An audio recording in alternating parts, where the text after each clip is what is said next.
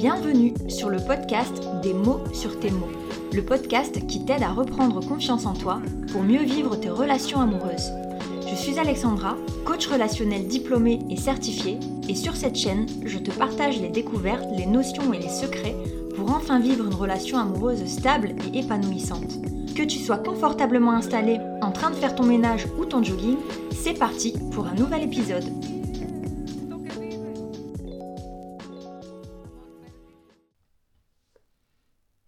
J'espère que tu vas bien. Je suis ravie de te retrouver pour ce nouvel épisode de podcast, épisode dans lequel on va parler de la notion d'amour de soi.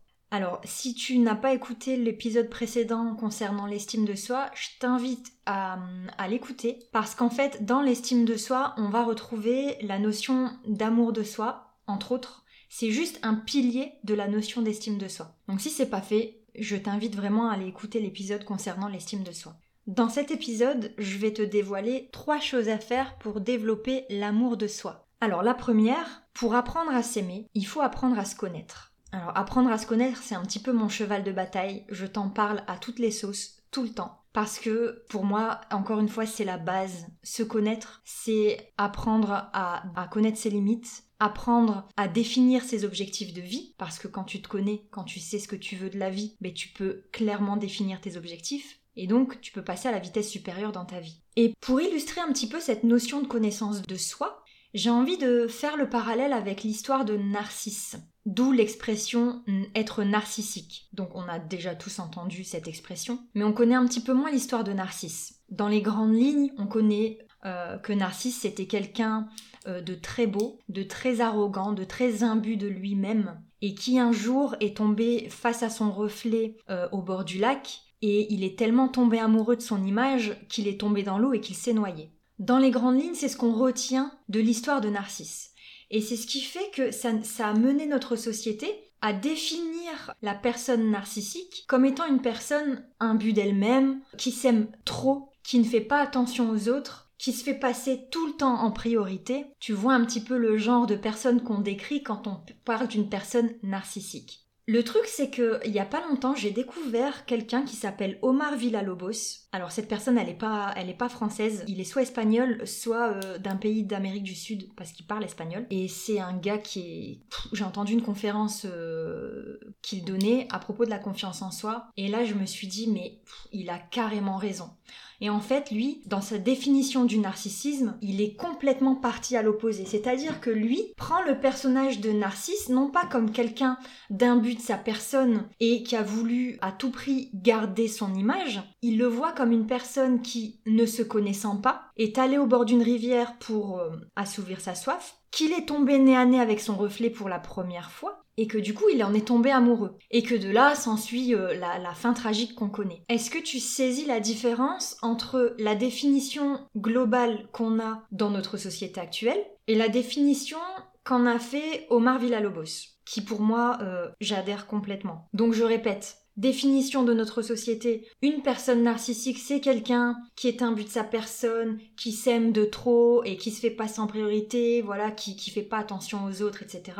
Seconde définition que j'adopte, le narcissisme, c'est le fait de ne pas se connaître et du coup de courir un peu à sa perte. Parce qu'on peut imaginer que si Narcisse avait grandi avec la connaissance de son physique avantageux, ben il, se, il serait pas tombé dans son propre piège, c'est-à-dire qu'il aurait pas voulu attraper à tout prix son reflet, puisqu'il se serait déjà vu et il se serait reconnu. Donc il aurait pas été euh, à tout prix euh, dupé en fait par son reflet dans, dans l'eau. Et ça, ça change complètement tout. Ça change complètement la vision biaisée qu'on a de cette définition de l'amour de soi en fait. Si on part du principe que Narcisse n'était pas quelqu'un qui s'aimait de trop, mais qui était plutôt quelqu'un qui s'était jamais vu, tu me vois venir. On peut dire que on peut comprendre à quel point notre définition actuelle de notre société actuelle est handicapante, c'est-à-dire que on a tendance à dire que l'amour de soi, c'est être narcissique. Et en même temps, aux personnes à qui on enseigne la confiance en soi, l'estime de soi, on leur dit mais il faut que tu apprennes à t'aimer. Mais comment peux-tu apprendre, même avoir envie d'apprendre à t'aimer, si dans ton inconscient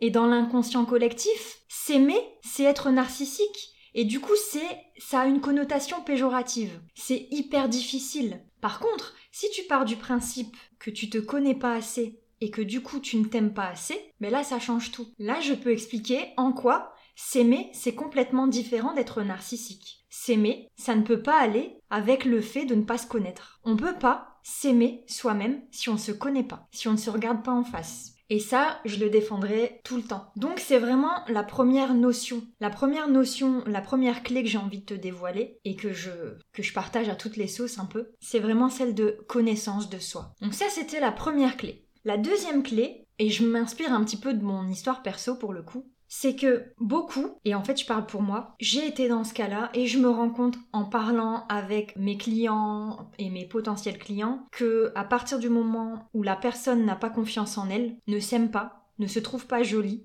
ne se trouve pas intéressante, ben elle se dit, mais en regardant autour d'elle, elle trouve personne qui a aussi peu confiance en elle. Et du coup, elle se dit, ben je suis, toute seule à ressentir ça. Du coup, ma voisine qui a réussi à s'en sortir, ma collègue qui a réussi à s'en sortir, ma cousine qui a réussi à s'en sortir, qui a confiance en elle, etc.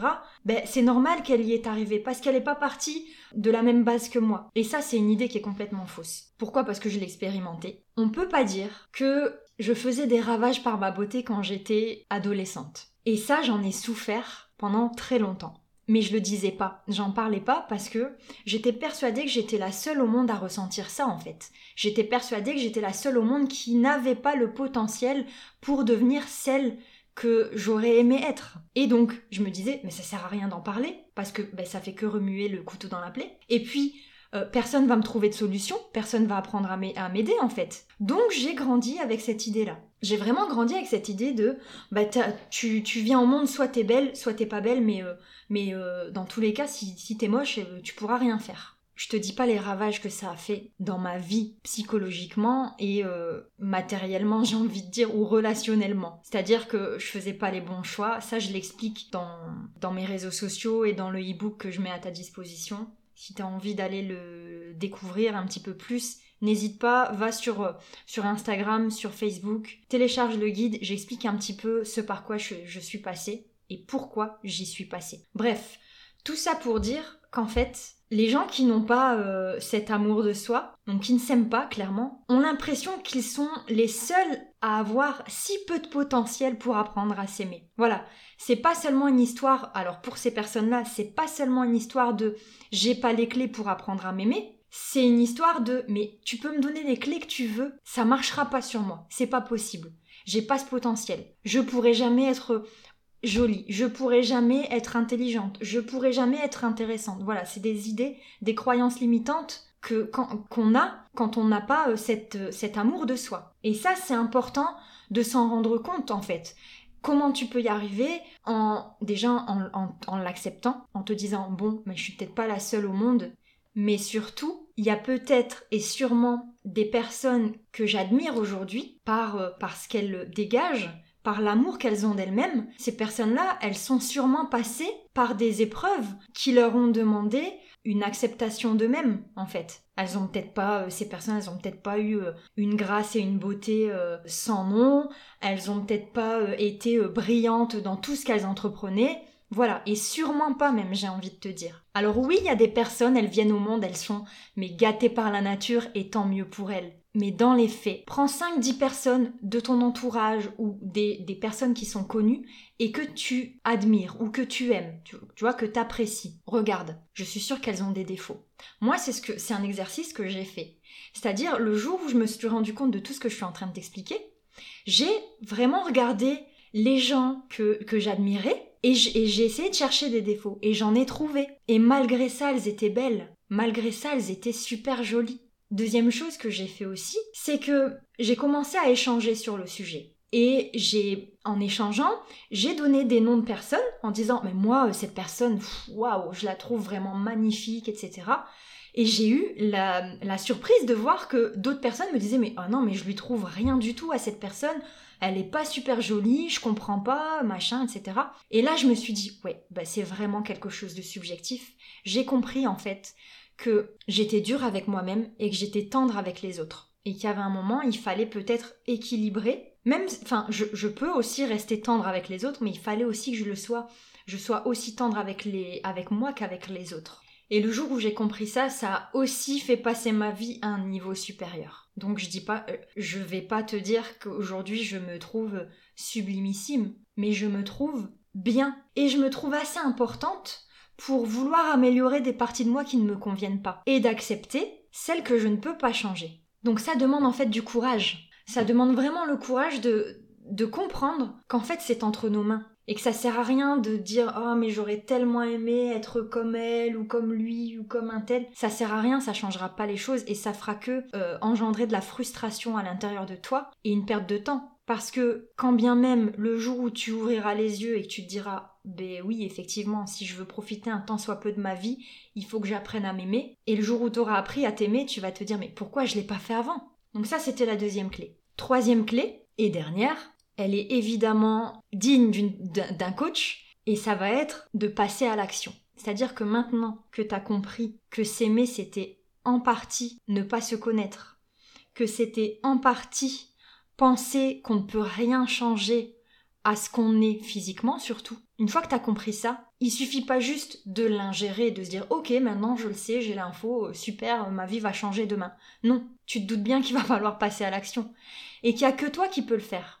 Alors tu peux te faire accompagner, ça c'est sûr, mais le travail c'est toi qui vas le fournir. Les efforts mentaux et physiques, c'est toi qui vas les fournir. Il faut à tout prix que tu passes à l'action. Donc bah, tu as déjà les, deux premières, euh, les deux premiers steps, c'est-à-dire que premièrement, j'apprends à me connaître, et deuxièmement, je m'accepte. Ce qui va découler sur tout un tas d'actions qui vont être, mais une fois que je me connais, que je m'accepte, je sais ce qu'il faut changer, je sais ce que je dois accepter. Une fois que j'ai fait ça, je peux plus ou moins visualiser là où je peux arriver. Quel est mon, potentiel? Une fois que je connais mon potentiel, je peux définir un objectif. Et une fois que j'ai défini un objectif, je sais quelles actions je vais devoir mener pour atteindre cet objectif. C'est hyper mathématique, hein mais c'est comme ça que ça fonctionne. Et en fait, on rend cette définition de l'amour de, de soi un petit peu moins abstraite et un petit peu plus concrète. J'espère vraiment que ça t'a aidé à y voir plus clair si tu as des questions ou un commentaire, je t'en prie, n'hésite pas, fais-le en dessous ou envoie-moi un message en privé. Ça sera avec grand plaisir que je te répondrai. D'ici là, n'hésite pas à t'abonner, à partager ce podcast auprès des personnes dont tu sens qu'elles en auraient besoin. Et je te dis à très vite. Bye bye